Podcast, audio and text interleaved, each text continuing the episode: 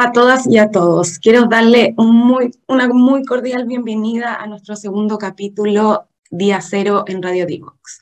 Y por supuesto también a los que nos van a escuchar posteriormente en nuestro podcast disponible en Spotify. Hoy día quiero conmemorar este capítulo porque, como saben, estamos en marzo, en el mes de la mujer, y de verdad que yo en este mes me siento muy empoderada, no solo eh, por las mujeres, sino que también por el cambio de, mindset de muchos hombres que nos rodean. Y por eso quiero hacer una invitación a todas las mujeres que sigamos empoderándonos, que luchemos por nuestros derechos y mm, que seamos colaborativas en todo este proceso. Em, hoy día tenemos un capítulo muy especial y eh, quiero dejarlos invitados a seguir nuestras redes sociales y las de Divox para que se vayan enterando de todos nuestros temas, de nuestros invitados y eh, de las recomendaciones que vamos haciendo también eh, todos los jueves en este, en este espacio. antes de partir con el programa, quiero mm, anunciarles que junto a la Unidad de Currículum y Evaluación del Ministerio de Educación lanzamos diferentes guías educativas para que las profesoras y profesores puedan utilizarlas en su hora de tecnología, en su hora de libre disposición o en proyectos disciplinarios. Em, estas guías están divididas por nivel de primero a sexto básico, de séptimo a segundo medio y de tercero a cuarto medio. Y las pueden encontrar en nuestra página web, en la pestaña de recursos digitales, o si no, también en la página eh, de la UCE en el botón Aprendo a programar. Em, para seguir con esto de las recomendaciones, eh, me gustaría saber si alguno de ustedes pudo eh, eh, leer la recomendación de Rodrigo Fábrega en nuestro capítulo anterior. Él recomendó Pensadores Creativos de Mitchell Resnick y de verdad que los invito a leerlo porque el tema de la creatividad es un tema muy importante y lo ha sido siempre. Y de hecho seleccioné una frase para inspirarlos y para que eh, de verdad se eh, lean este libro. Y es que el pensamiento creativo ha sido siempre y seguirá siéndolo en el futuro un elemento fundamental que otorga sentido a nuestras vidas. Ser un pensador creativo no solo produce beneficios económicos, sino también alegría, plenitud, propósito y significado. Los niños no se merecen menos. Con esa eh, frase tan inspiradora, los quiero dejar en nuestro musical, pero eh, los esperamos a la vuelta. Si quieres descubrir el valor de las ciencias de la computación en el desarrollo de los niños y jóvenes, no te puedes perder. Día Cero. Día Cero. Todos los jueves a las 18 horas, junto a Belén Bernstein y sus invitados. Día Cero.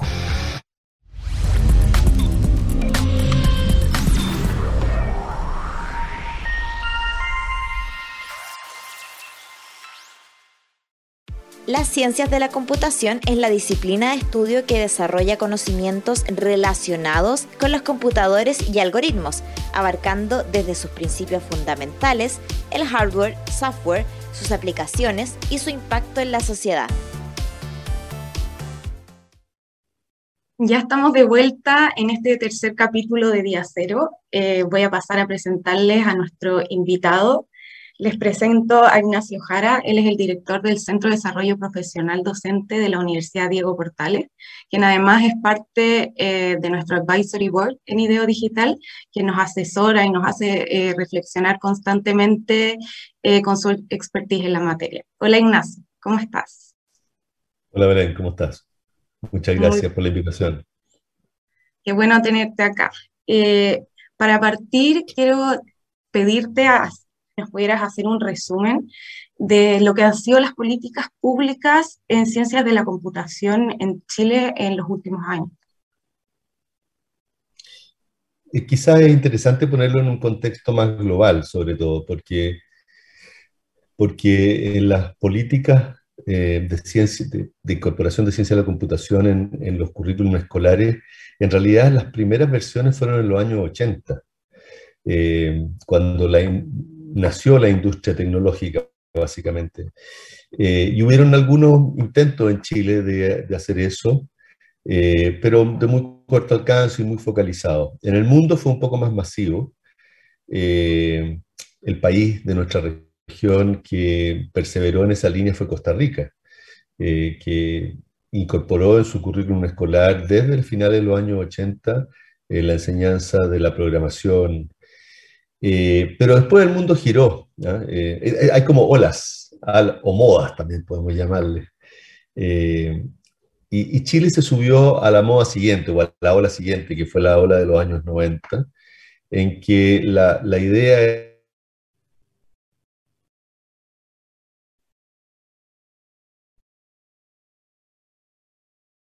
manejarlo. La idea era, era, usar el computador para apoyar el aprendizaje de los estudiantes.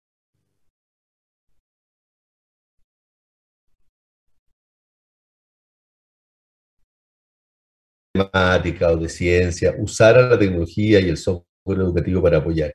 Y también apareció la Internet a mediados de esa década, que hizo muy evidente que la información de Internet era un apoyo fundamental para el aprendizaje de las distintas disciplinas dentro de la escuela. Chile se subió a esa, eh, en ese momento, y inauguró lo que fue el programa Enlaces en esa década, que duró hasta hace muy pocos años atrás.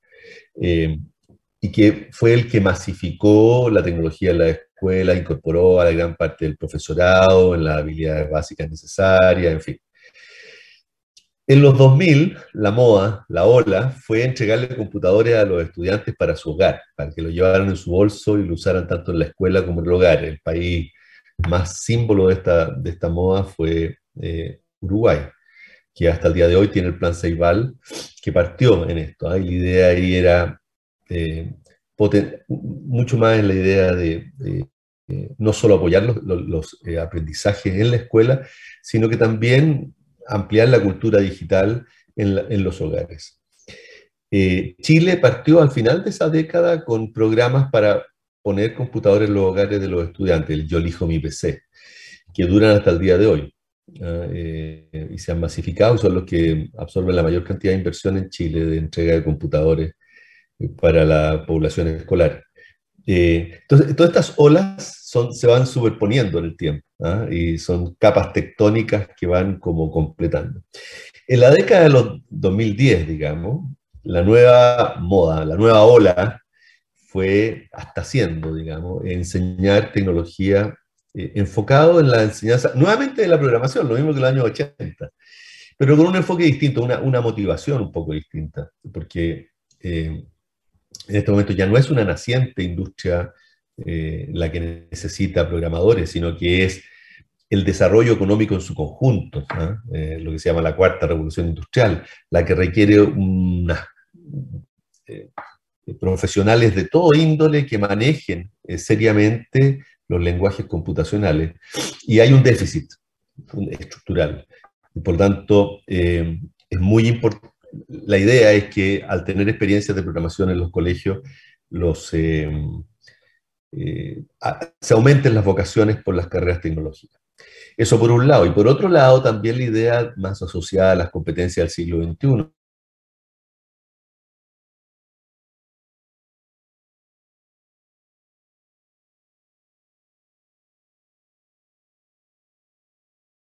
Estamos con unos problemas técnicos Ignacio eh, ¿Ah? ¿Se escucha bien? Ah, que se quedó un, poco cortado.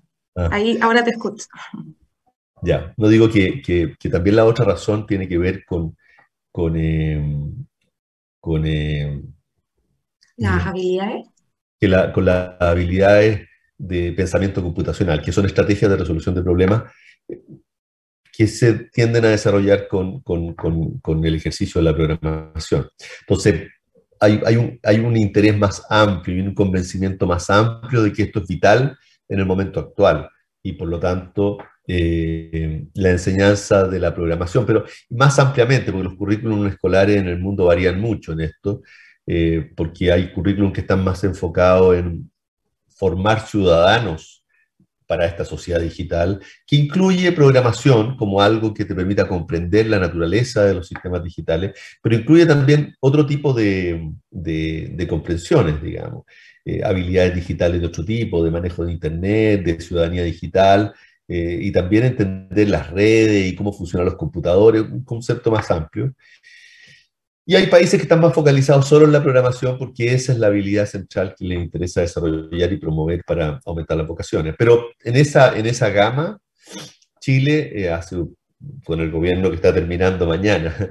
Cuando partió este gobierno, eh, cortó enlaces que estaban, no, no tenía hasta componente de programación, cortó ese programa y partió con un programa de lenguajes digitales, le llamaron.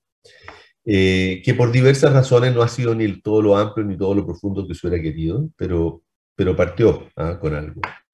Eh, dando un puntapié inicial, algo que probablemente en los próximos años se va a ampliar y a profundizar y a enriquecer, eh, y, que, y que no ha sido el, quizá el protagonista, hay fundaciones que venían de antes, como la propia eh, el proyecto Ideo Digital de CODEA con aporte de, con apoyo financiero de la Fundación HP, eh, BHP, y que, y que también tiene un plan muy sólido de apoyar a los colegios para esto. Pero sin embargo, la pandemia, entre paréntesis, fue como un gran misil eh, en, todo en, toda la vida, digamos, en el mundo, que, que ha interrumpido estos procesos y los ha hecho mucho más difíciles ¿ah? de avanzar. Y por tanto, el avance ha sido más lento, mucho más, menos, más disperso y mucho menos profundo. Y lo otro que ha pasado, ah. antes de, para completar la idea, lo otro que ha pasado con la pandemia es que también ha como cambiado, ha, como generado una nueva ola, digamos, una nueva moda, que es que eh, la pandemia desnudó de alguna manera las capacidades digitales de los sistemas escolares, en lo positivo y en lo negativo. Eh, pero al mismo tiempo obligó al sistema escolar a subirse forzadamente e improvisadamente a eh, desarrollar docencia eh, remotamente, lo que se llama la educación remota de emergencia, muy, muy, muy, muy, muy, muy improvisadamente. Sin embargo, eso obligó a subirse a los docentes y a los estudiantes también, y desarrolló capacidades, y abrió otras posibilidades que no no eran como parte de lo que se consideraba entre los sistemas escolares que podía hacerse. Guiar el trabajo de los alumnos en sus casas con mayor autonomía, trabajo más personalizado, en fin. Y, lo que ahora se está empezando, y capaz que sea la ola de los 2020, es que, y, esto se va sumando a todo lo anterior, es, que, es que se habla de los modelos híbridos, digamos. Em, que, no es otra cosa que cambiarle un poquito el nombre, pero ampliar un poquito el ámbito eh, de tipos de modelos donde la tecnología puede contribuir en la educación escolar, ya no solo en las aulas, sino que también, gracias a la experiencia de la pandemia, también eh, en, en, la escuela trabajando muy directamente con los niños en los hogares a través de plataformas, a través de modalidades híbridas. No, no es muy claro si esto va a ocurrir o no. ¿ah? No es muy claro cuánto de lo que vivimos en pandemia va a permanecer, pero, mm. pero hay, una, hay una base ahí que pudiera hacer. Y sobre esa base, todo lo que venga para adelante. Ese es el contexto que me gustaría dar. Eh, y en este contexto que estás entregando, eh, ¿cuál ha sido, eh, según tu punto de vista, el desafío más grande? Porque mm, leí una entrevista tuya en el Mercurio que decías que era la, capacitación del docente, porque actualmente hay muy pocos profesores que tienen capacidad, o sea, que estudian eso en la Universidad de Tecnología. Sí, bueno, hay varios, esto para hacerlo bien, en serio, yo creo que hay varios desafíos que no hemos abordado entre ellos el tema de los docentes, pero, también el tema de la infraestructura, también el tema del diseño curricular, ¿ah? que es, vital, y definir claramente qué queremos que ocurra en, las aulas. Y también la enseñanza-aprendizaje, los modelos de enseñanza-aprendizaje, enseñar eh, a programar, o enseñar pensamiento computacional, o enseñar, no es fácil, es muy difícil.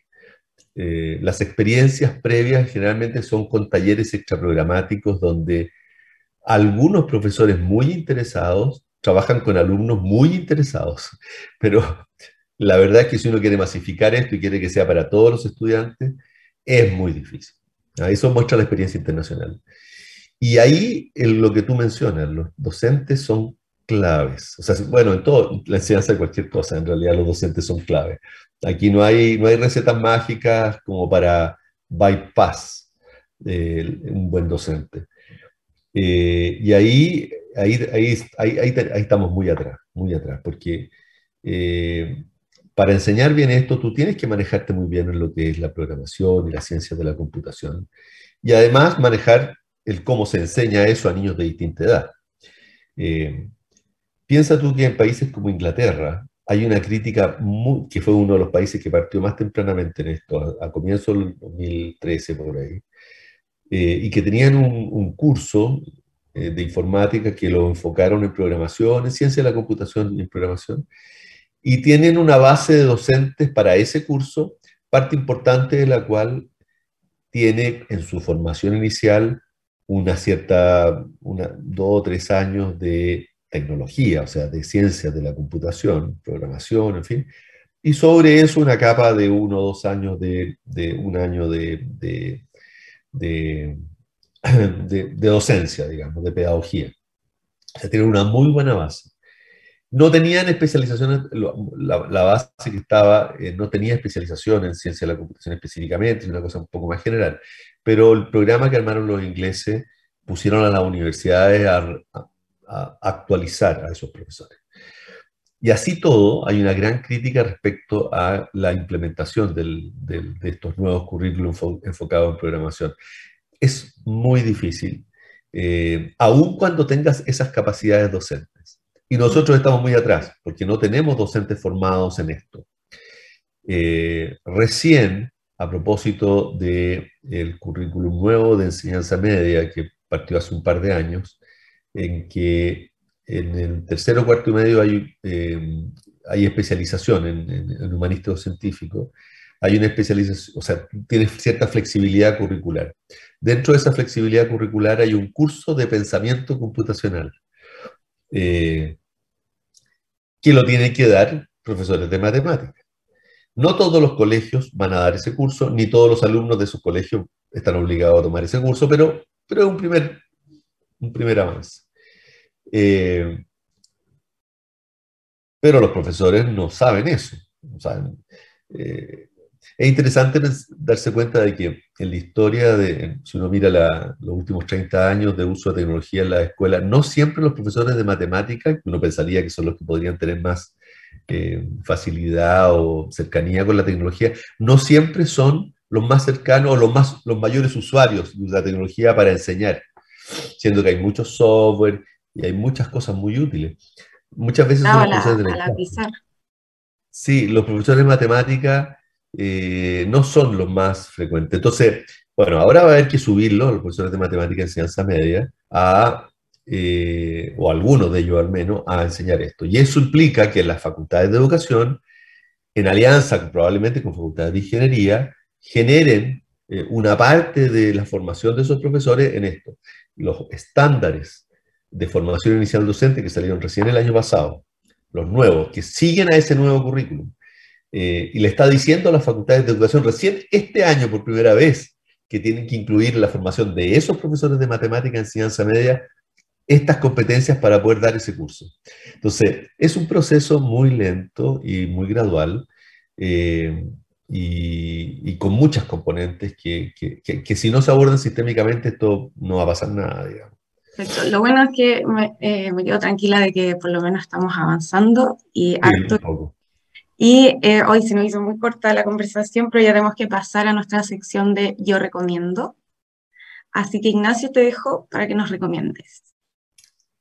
A mí me gustaría recomendar un libro que no es tan reciente, es del año 2014, pero que es de una, una vieja maestra inglesa que se llama Rosamund Sutherland, eh, y el libro se llama Education and Social Justice in the Digital Age. Eh, es un libro muy interesante porque eh, esta profesora ya murió, pero, pero es un libro que, por lo tanto, tenía cierta edad, digamos, y había recorrido gran parte de los procesos de integración de tecnología desde los comienzos de los años 70, siendo un afán de, los procesos de integración de tecnología, sobre todo en el uso de tecnología en matemáticas, desde los años 70. Eh, investigó durante 40 años, 50 eh, años, el cómo se usaba la tecnología. Pero este libro es re interesante porque también ella es una profesora. ¿ah? y una profesora eh, con mucho conocimiento de las tradiciones y, y las hebras más profundas de los sistemas escolares y la docencia escolar. Entonces, en este libro trata como de acercar ¿ah? y ser realista respecto de cómo la tecnología puede efectivamente enhebrarse y hasta qué punto, con qué límites puede enhebrarse con eh, lo más em, profundo de la escolaridad. Eh, para los más fanáticos la tecnología le va a ser excesivamente tímido eh, y para los que la rechazan la tecnología en la escuela les va a parecer avesado. Pero es un intento muy interesante ¿ah? y muy realista a mi juicio, muy, con mucha comprensión de las profundidades, de cómo funciona la docencia, cómo funciona el aprendizaje, eh, y, siendo realista respecto a lo que la tecnología puede hacer. Y no, no solo para recomendado para, para todos, ¿verdad? O es más para profesores. Te, te, te escuché mal. Ah, ¿este libro es, es, recomendado para todos o lo hace más como para los profesores? Yo creo que para profesores interesados eh, y, para, y para un público mucho más amplio también. Perfecto. Sobre todo Muchas gracias. Muchas gracias, Ignacio, por estar hoy día aquí con nosotros. De verdad, eh, para mí es un placer eh, haber conversado contigo. Se nos hizo muy corto, así que ojalá que tengamos la posibilidad de volver a hablar. así que muchas gracias. Gracias, Belén. Listo. Chao. Y muchas gracias a ustedes que nos están escuchando y nos vemos en el próximo capítulo.